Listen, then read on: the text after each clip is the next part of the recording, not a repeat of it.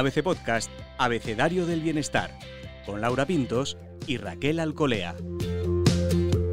Soy Laura Pintos y en este episodio del podcast Abecedario del Bienestar recibimos a Patricia Ramírez. Patricia es una de las psicólogas más conocidas de España. Además, da conferencias y talleres, es escritora y es la autora del blog El lunes empiezo de ABC Bienestar. En este podcast, en este espacio, ya hemos tenido a Patricia. Hablamos en aquella ocasión de la pareja. Si no lo habéis escuchado, os recomiendo buscar el episodio porque fue memorable. Hoy queremos ir más allá y tratar con ella un asunto muy concreto, también relativo al amor, un asunto que algunos creen que los une y afianza como pareja y para muchos, sin embargo, es el causante de los problemas que tienen con su otra mitad. Hoy, con la C de convivencia.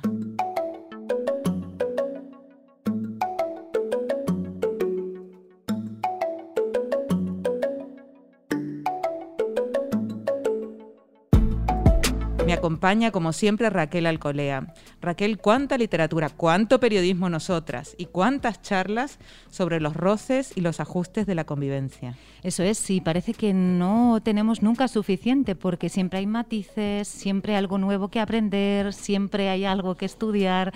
Entonces, somos insaciables para aprender más. Por suerte contamos con Patricia, Patricia Ramírez, bienvenidas nuevamente al podcast Abecedario del Bienestar. Pues un placer, gracias por la invitación, qué bien estar aquí otra vez. Pues sí, es un gusto contar contigo y con tus palabras porque nos sueles guiar en esto y aportar mucha claridad, ¿no? A cómo enfocar esto de la pareja. Si tú tuvieras que decir cuál es la llave, aunque luego profundizaremos y nos explayaremos, para tener una convivencia en armonía, una convivencia enriquecedora, ¿cuál dirías que es? Si tuvieras que elegir una cosa, una palabra, no sé, un valor, un factor. Pues yo creo que en este momento que estamos atravesando, el valor sería el respeto. El respeto hacia el espacio de la otra persona, hacia su tiempo, hacia su intimidad, hacia las necesidades, ¿no? Porque la situación que hemos vivido nos ha llevado a una convivencia mucho más íntima, más estrecha y es cuando más respeto necesitamos. Algunos además eh, creen, eh, Patricia, que, los polos opuestos se atraen, ¿no? En esto, ¿cómo funciona el tema del respeto cuando somos polos opuestos? Eh, ¿Podemos convivir? ¿Podemos tener buenas energías? ¿Podemos unir distintas posiciones? Mira, yo creo que los polos opuestos al principio de una relación pueden parecer interesantes, porque tú descubres en la otra persona facetas o que tú no eres capaz de hacer. Tú imagínate que tú eres una persona muy sedentaria y descubres a un runner y dices, jo, claro, como qué atractivo y cómo lo consigues y qué haces, ¿no? O que tengan unas ideas distintas o aficiones distintas, pero a la larga los polos opuestos, cuando lo opuesto está relacionado con la escala de valores, no, no atrae, al revés nos distancia. Eh, tendríamos que encontrar parejas que fuesen eh, parecidas a nosotros, sobre todo en aficiones y en escala de valores. Cuando tú estás conviviendo con alguien que es un polo opuesto, en el sentido en que tú eres eh, matutina, quieres levantarte por la mañana, aprovechar, salir a dar un paseo, desayunar prontito y tienes una persona que es despertina, te gusta acostarse tarde, trasnochar, levantarse a las 12, bueno, pues normalmente eso es una gran fuente de conflictos porque mm, tienes que hacer la mitad del día, la tienes, lo, tienes que hacer tú sola y, la, y no puedes compartir con la persona la noche porque tú a las 11 estás dormida. Entonces, ese tipo de situaciones, o somos muy, muy, muy respetuosos y dejamos que cada uno lleve su vida, pero si en todo llevamos cada uno nuestra vida, ¿dónde está la vida de la pareja, no? La pareja no tiene que hacer todo junta, pero sí que tiene que tener momentos para pasar juntos. Fíjate, Patricia, que hablamos de cosas en apariencia banales, ¿no? O, o, menores, como puede ser esto que dices tú de los ritmos, del biorritmo, o del orden en casa, ¿no? O de algunos hábitos, de la comida. Pues y sin embargo, en la convivencia no son tan pequeños, se hacen inmensos a veces. Exactamente.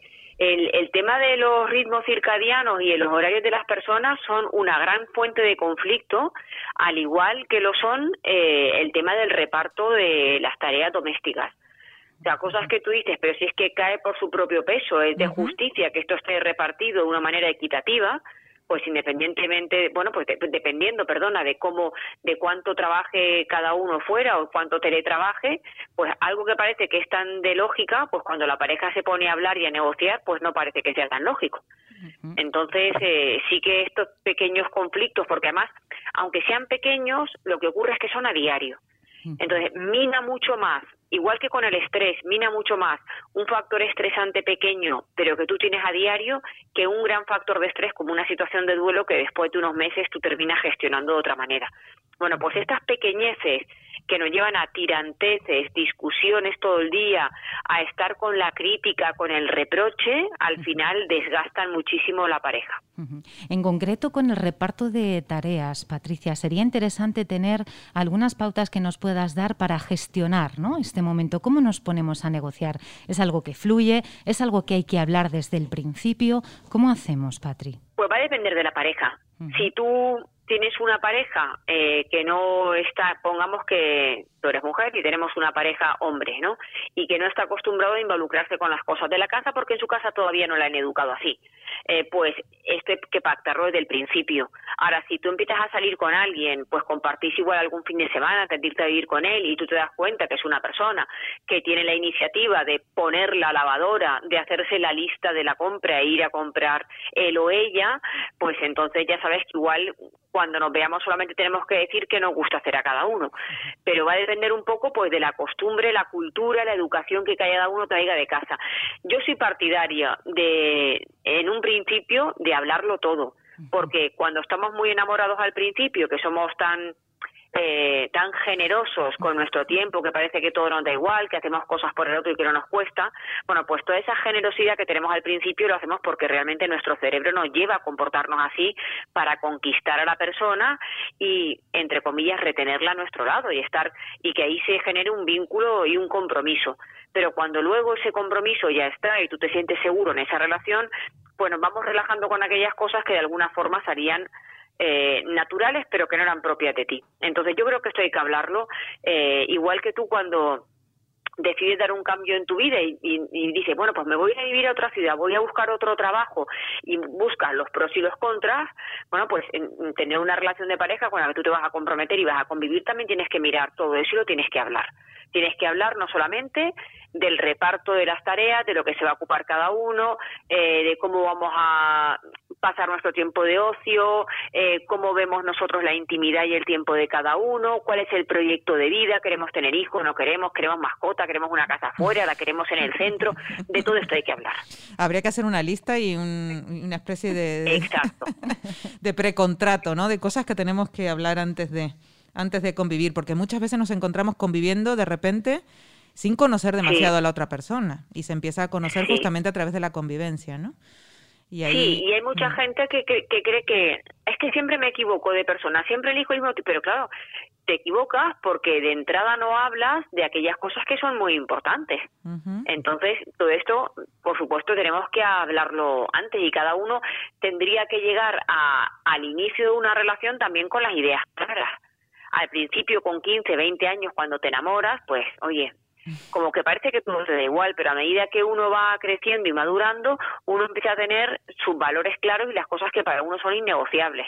Y antes de comprometerte más con alguien, eh, tenemos que comprobar y chequear si eso que para ti es innegociable en la convivencia, que puede estar relacionado con tu cultura hora de comer, con tu manera de pasar tu tiempo de vacaciones, con la relación que tienes con tu familia política. O sea, eso lo tenemos que hablar porque las cosas que son innegociables para ti eh, si para la otra persona son muy importantes, pues seguramente no va a terminar haciendo las concesiones que tú necesitas. El negocio, pero fíjate, Patricia, que escuchándote uno piensa, qué corte, ¿no? ¿Cómo, cómo se pone uno de primeras cuando, como decías antes, está enamorado, eh, estás dispuesto a la entrega total? Eh, ¿Son importantes los límites también desde el principio? Son muy importantes porque le dan a, la otra persona información de lo que es importante para ti. Y a las personas nos cuesta mucho cambiar. Entonces, al principio, como nos encanta la persona, creemos que podemos cambiar un montón de cosas, pero eso luego no es verdad. Entonces, el que tú sepas, eh, bueno, pues si tú tienes, empiezas una relación de pareja y a ti te dice, mira, yo no quiero ser madre, y él dice, bueno, pues es que yo quiero ser padre pues em, empezar a comprometerte ahí y pensar, bueno, ya, ya, cambiará, seguro que luego le llega el instinto de la maternidad. Mm, empezar a construir una pareja sobre una sobre una fantasía, pues ya va, ya va a ser en un futuro seguramente una fuente de conflicto y tú le dirás, te lo dije hace cinco años que no quería ser madre. Y el otro, ya, pero es que las parejas evolucionan ya, pero es que yo esto lo tenía muy claro. Y al final, pues, ¿qué, ¿qué pensará ese hombre? Pues que ha perdido cinco años de su vida en un proyecto que no era el suyo. Patricia, y otra cosa que nos intriga y que vivimos probablemente todos es esa persona con la que tú vives, que, que, que es tu amor, que, es la persona probablemente que mejor te conozca, con la que más compartes. Sin embargo, ¿cómo empieza a costar tanto hablar, comunicarse? ¿Qué nos pasa con la convivencia y la comunicación? ¿Por qué dejamos de, de comunicarnos realmente? Mira, yo creo que más que dejarnos de comunicarnos, lo que pasa es que al principio la comunicación era fácil. Hmm. Porque cuando uno empieza a conocerse, ¿de qué te apetece hablar? De tu historia, de los proyectos que tienes, de conocer a la otra persona, te interesas, le preguntas por su trabajo, eh, estamos muy volcados en reconocerle que qué guapo, que qué perfumado, eh, que, o sea, todo lo que nos une en ese momento es positivo y ahí no hay conflictos porque no queremos tener conflictos porque queremos enamorar a esa persona. Entonces no nos damos cuenta que tenemos problemas de comunicación. Los problemas de comunicación vienen cuando empiezan a aparecer los conflictos. A la mayoría de nosotros no nos han entrenado para resolver conflictos de una manera serena. Mm. Lo que traemos es como con la educación. Si yo oí a mis padres que me gritaban para corregirme un comportamiento y no he ido a hacer un taller de disciplina positiva, pues igual voy y le grito a mis hijos. Y con la comunicación en los adultos pasa lo mismo. Tenemos como muy interiorizado que si algo me sienta mal, tengo que decírtelo con mala cara, con un tono de voz alto, tengo que hacerte un reproche porque parece que si no, no aprendes. Y esa es una equivocación. Entonces, el momento en que la pareja se mete en la dinámica de hacerse reproches, de utilizar la ironía, de utilizar el control, la humillación, la comparación, pues tú antes no hacías esto, pues el otro o la otra que hace, pues ante un ataque, la defensa. Y entre unos y otros, pues cada vez que surge un pequeño conflicto, como ya tenemos la experiencia de que ayer ya discutimos por este tema, al final los conflictos que podrían ser eh, una fuente de aprendizaje ¿no? y de crecimiento para la pareja se convierten en algo muy aversivo. Entonces, es muy importante en la pareja aprender a, aprender a comunicarnos de forma correcta y ahí hay muchas claves relacionadas con la comunicación no violenta para, para aprender, eh, bueno, pues cómo decirnos las cosas para que no hiera a la otra persona. Porque cuando uno está enfadado, eh, lo que trata muchas veces es de hacer sentir mal al otro porque esa persona me ha hecho sentir mal a mí. Tú te has olvidado de hacerme el recado que te pedí sabiendo que estoy súper atareada y estresada teletrabajando con los niños en casa y no he ido por el súper es que eres un dejado, es que siempre es que solo piensas en ti, no tienes en cuenta la familia, eh, ¿sabes? Porque como tú me has faltado a mí, a mí el compromiso, yo ahora tengo que hacer que te sientas mal. y, y hacer sentir mal al otro no cambia comportamientos, lo único que hace es alejarlo de nosotros porque nadie quiere estar dentro de un vínculo donde te están haciendo daño, de la forma que sea. Nos encontramos en un momento en el que hay un aluvión de cosas, ¿no? De cosas que hacer, de información, de, de, actividades, de tal. Al menos, al menos nos las tenemos que inventar si no tenemos vida social, ¿no? Entonces, Patricia, ¿cómo metemos en la agenda a nuestra pareja, ¿no? ¿Es importante meterla en agenda? ¿Es importante buscar esos momentos? Eh, ¿Es mejor que fluyan de forma natural? Bueno, yo creo que pues, pues también depende un poco de la pareja. Mm, como aquí decíamos que lo ideal sería encontrar una pareja con valer, valores similares a los tuyos, pues entiendo que una pareja con valores similares entenderá que hay un tiempo que pasamos juntos con las actividades que la pareja decida que se disfrutan entre los dos. Yo lo que no puedo decir es, quiero pasar más tiempo en pareja y vamos a ir a clase de hípica si mi si mi marido odia los caballos, ¿no? Entonces, claro, que, que las actividades que se hagan en pareja sea para que se disfruten los dos. Y luego hay parejas a las que les gusta hacer todo juntos, como si fuese una farmacia de 24 horas, todo el día. Y otras que necesitan un espacio o para estar solos leer un libro, meditar solos o para hacer actividades con otras personas que también les enriquecen, o el grupo de amigos o compañeros de trabajo o tu grupo de entrenamiento y que no deseas compartir con la pareja y no está mal, no está mal porque cada uno tiene que tener esos roles diferenciados si la pareja establece que eso sea así. Volvemos al momento inicial, ¿no? Porque si has elegido una persona que, comparte contigo, porque el problema, eh, eh, entiendo Patricia, que es, claro, cuando a mí me gusta una cosa y al otro otra, y ahí empieza ¿Se puede vivir negociando? ¿Se debe? Claro, Claro, claro, claro. Yo creo que en la pareja, por supuesto, hay que negociar. Hmm. Entonces, tú pon que nos unen muchísimas cosas, pero que hay detrás que nos separan, pues en esa tenemos que negociar. Si tu pareja es de las que le gusta ir todos los fines de semana a comer a casa de su madre y a ti te encanta eh, pues comer de vez en cuando con tu suegra, pero también te gusta otros fines de semana quedar con amigos, pues eso lo tenemos que negociar. Oye, ¿qué te parece que empecemos a ir tres veces al mes o dos veces al mes y hagamos otros planes los otros fines de semana con amigos? De alguna manera hay que negociar lo ideal lo ideal sería que uno no se pusiera pues yo no voy más pues ahora va a comer a, comer a casa de tu madre vas a ir tú sola. Yo creo que tenemos que buscar el, el, punto medio y hacer concesiones para que los dos estén a gusto. Mira que algunas de esas cosas son importantes no pactarlas desde el principio pero que hay de esas pequeñas cositas que luego vamos haciendo grandes. Son las manías esas que a veces nos hacen gracia no les damos importancia y luego se vuelven insoportables. Las luces encendidas a todas horas la tapa del váter la nevera era abierta mil años. ¿Cómo, ¿Cómo se convierte eso en un, en un foco de problemas o son excusitas que nos ponemos?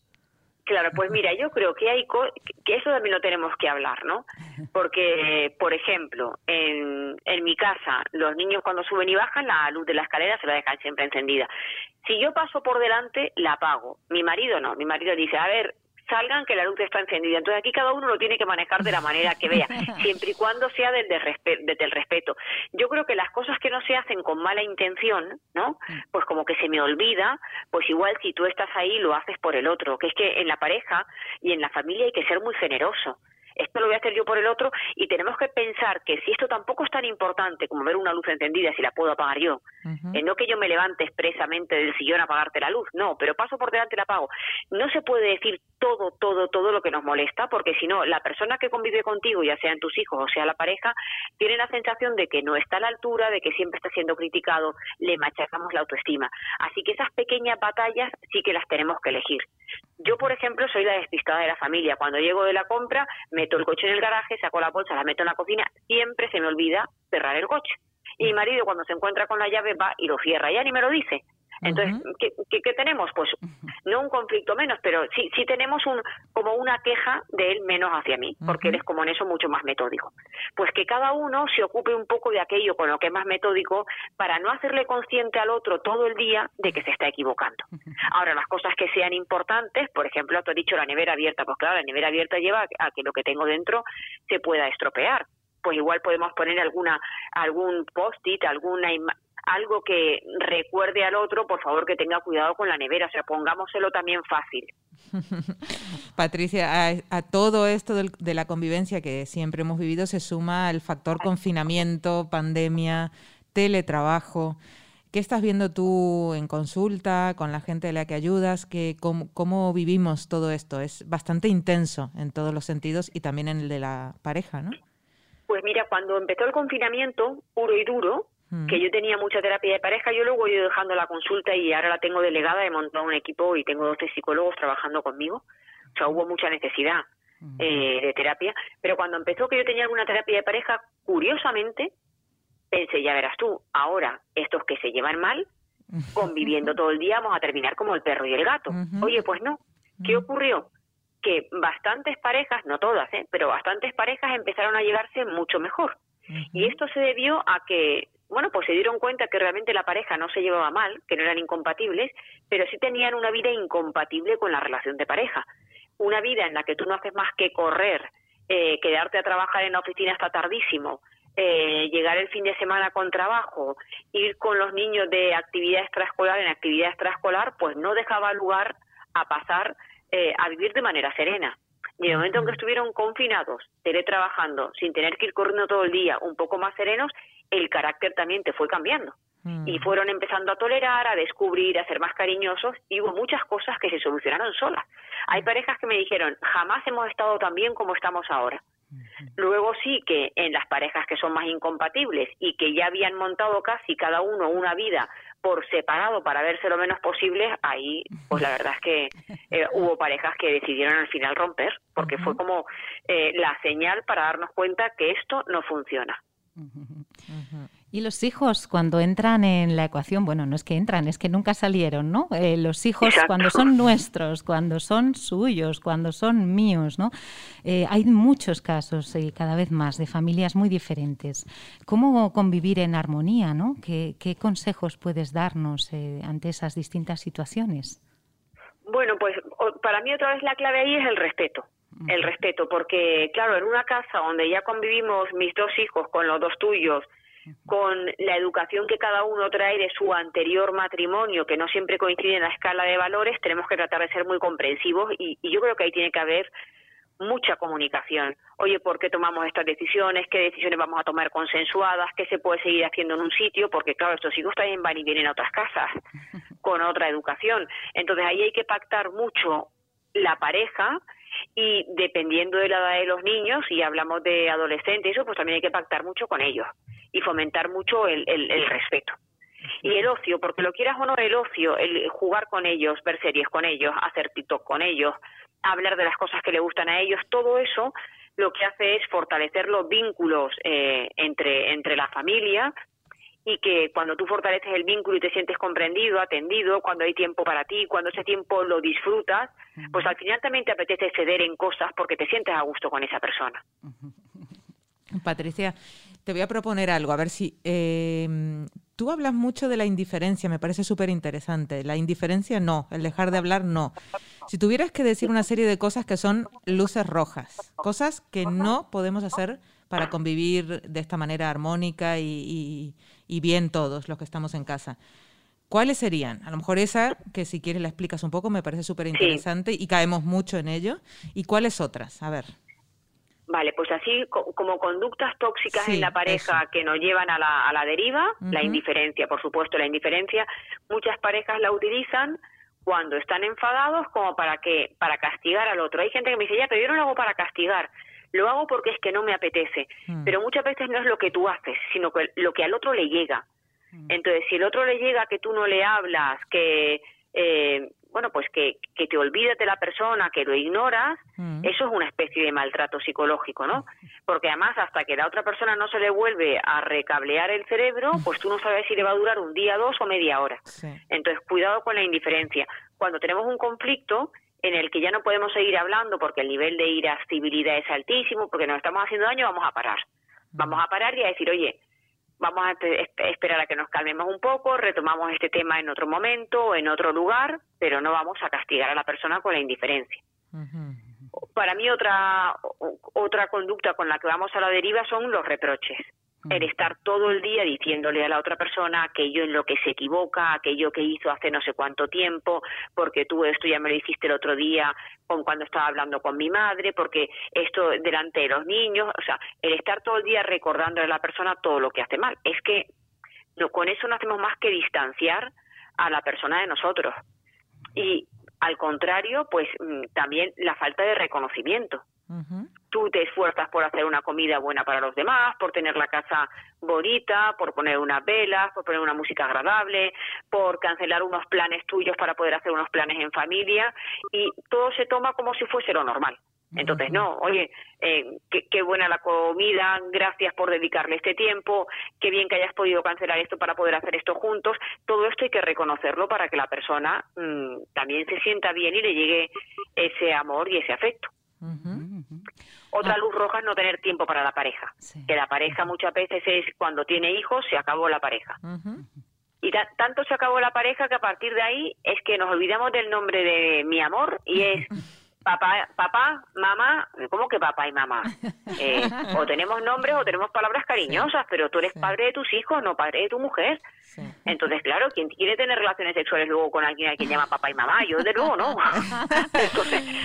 me apunto, me apunto, desde luego. Vamos a tener ese, ese cuidado porque porque parece algo tierno, pero no es tan tierno, luego nos confunde.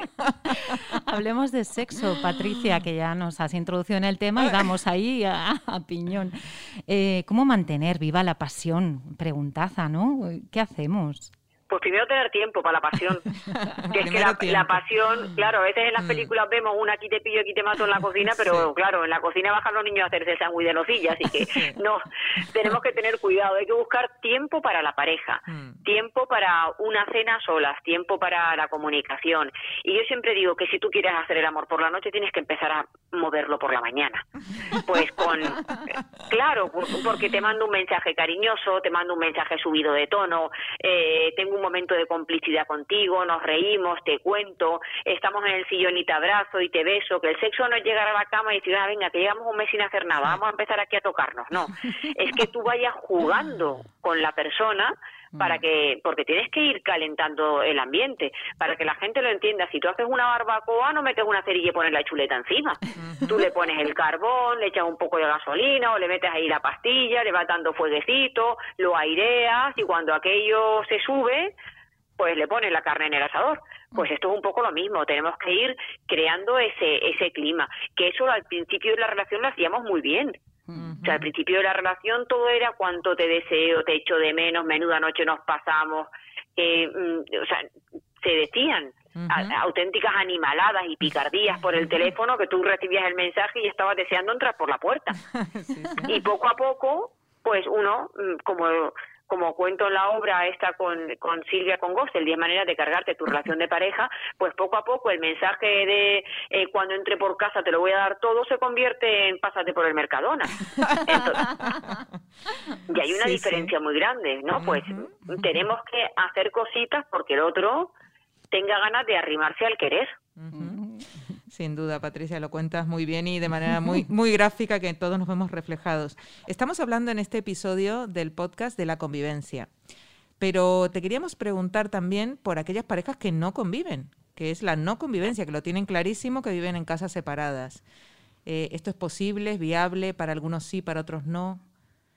Mira, en este mundo existen eh, viabilidad de pareja eh, como, como las parejas decidan. Sea, si hay una si hay una relación de pareja que deciden que cada uno eh, va a vivir en su casa con su intimidad, con sus manías, que esto además es muy típico a partir de una edad.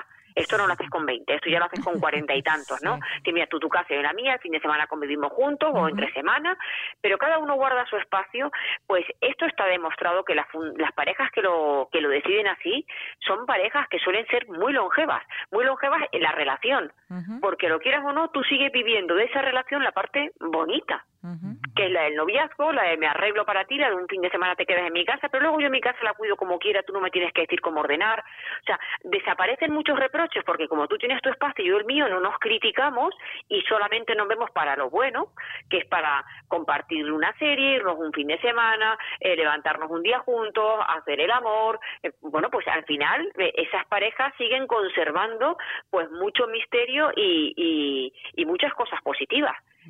¿No? Si la pareja lo decide así, maravilloso. Señales que, indicarían, Patricia, que no podemos convivir, ¿no? A veces uno se plantea, prueba y, bueno, pues no podemos convivir. ¿Existen algunas señales que puedas decir, oye, mira, si es que os pasa esto, pues es que casi mejor que no? Bueno, para mí clarísimo cuando empieza a haber la falta de respeto. O sea, el momento en que tú convives con alguien que te hace daño, de la manera que sea, esa es una relación de pareja que no puede funcionar. O sea, para mí, eh, tú tienes que romper con tu pareja primero cuando sientes que no hay amor. O sea, yo ya esta persona no la quiero. Estoy eh, por, por otros motivos, pero no la quiero. Yo creo que eso es un motivo muy interesante para romper. El, el otro motivo es el, el, que alguien te esté haciendo daño. Pues porque te controla, porque es una persona celosa, pues porque eh, quiere que vivas la vida de la manera en que quiere que la vivas, porque te pone ultimátum, porque te hace Mm, maltrato psicológico, ya del físico es que no quiero ni hablar porque es que no me cabe en la cabeza. Entonces, en esa situación donde tú estás sufriendo en esa relación de pareja, si eso no tiene manera de cambiar, si ya lo habéis hablado, pues ahí también tenemos que romper. Yo creo que también tenemos que romper en una relación en la que a ti eh, te están siendo desleales de la forma que sea. Ya no hablo de una infidelidad sexual, hablo de alguien que ha montado un negocio con un socio que ha utilizado dinero de la pareja y no te ha dicho nada. A mí eso me parece un engaño, ¿no? Entonces esas parejas donde hay engaños, donde tú no te fías de tu, pareja, donde tú dices, oye, aquí hay algo que no, pues yo creo que ahí también tenemos que tomar la decisión porque ya sabemos que hay una escala de valores que no coincide con la tuya, que hay alguien que entiende que puede hacer y deshacer sin contar contigo y ¿no? Pues, pues ahí cuando hay esas diferencias tan, tan graves en las escalas de valores, creo que esas parejas no se sostienen. Nos queda claro. Patricia, una última pregunta para cerrar, aunque podríamos hablar mucho sobre este tema. Toda convivencia es mejorable, quiero decir, si va mal, si vemos que no funciona eh, del todo, ¿no? Que hay cosas buenas, pero que hay otras. podemos decir, mira, aunque llevemos 20 años juntos, vamos a sentarnos a intentar reconducir eh, esta convivencia? Mira, yo, yo creo que la mayoría de la gente que llega a terapia de pareja llega tarde. Mm. Llega tarde porque hay una de las dos partes que se ha quemado, que lleva tiempo insistiendo en que había que cambiar cosas y hasta que no te dan el ultimátum tú dices, mm. ostras, que esto se acaba de verdad. Pero sí es cierto que aquellas parejas que tienen pequeños conflictos, bueno, pues porque igual ha desaparecido el deseo sexual y no saben cómo recuperarlo, o tienen un problema en la comunicación, pero se quieren, las parejas que se quieren y que se aman y quieren estar juntas a pesar de los conflictos, la terapia, la terapia de pareja funciona muy bien. Pero tiene que haber esa voluntad por parte de las dos partes.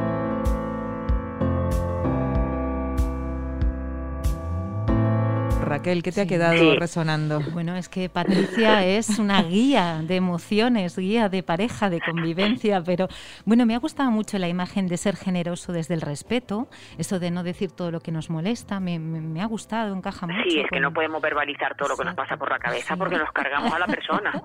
y luego, Me, ha, me, ha, apuntado también estas conductas tóxicas así con warning, la indiferencia, reproches, no valorar o no agradecer, ¿no? La ironía, a veces esa ironía que se escapa y qué mala es sí, ¿no? cuánto aprendemos, salimos de aquí, que mm. vamos, unas, unas hachas. Y la convivencia que está hecha de pequeñas cosas, Patricia nos ha explicado que esas pequeñas cosas pueden ser molestas o pueden ser también bonitas. Ese tono, esas palabras, ese agradecimiento, ese tiempo, esos gestos. Con esas enseñanzas nos quedamos hoy, Patricia. Muy bien, pues nada, me alegro, ha sido un placer estar por aquí otra vez. A mí este tema me encanta. Llevo 26 años viendo parejas y la verdad es que es un, es un disfrute. Sin duda, sin duda aprendemos mucho contigo siempre. Gracias, Patricia, y hasta la próxima, bienestarios. Hasta la próxima, un beso, adiós. Adiós. Puedes escuchar todos los episodios del Abecedario del Bienestar en abc.es, iBox Wanda, Spotify, Apple Podcast y Google Podcast. Y no te olvides de seguirnos en las redes sociales. ABC-Bienestar.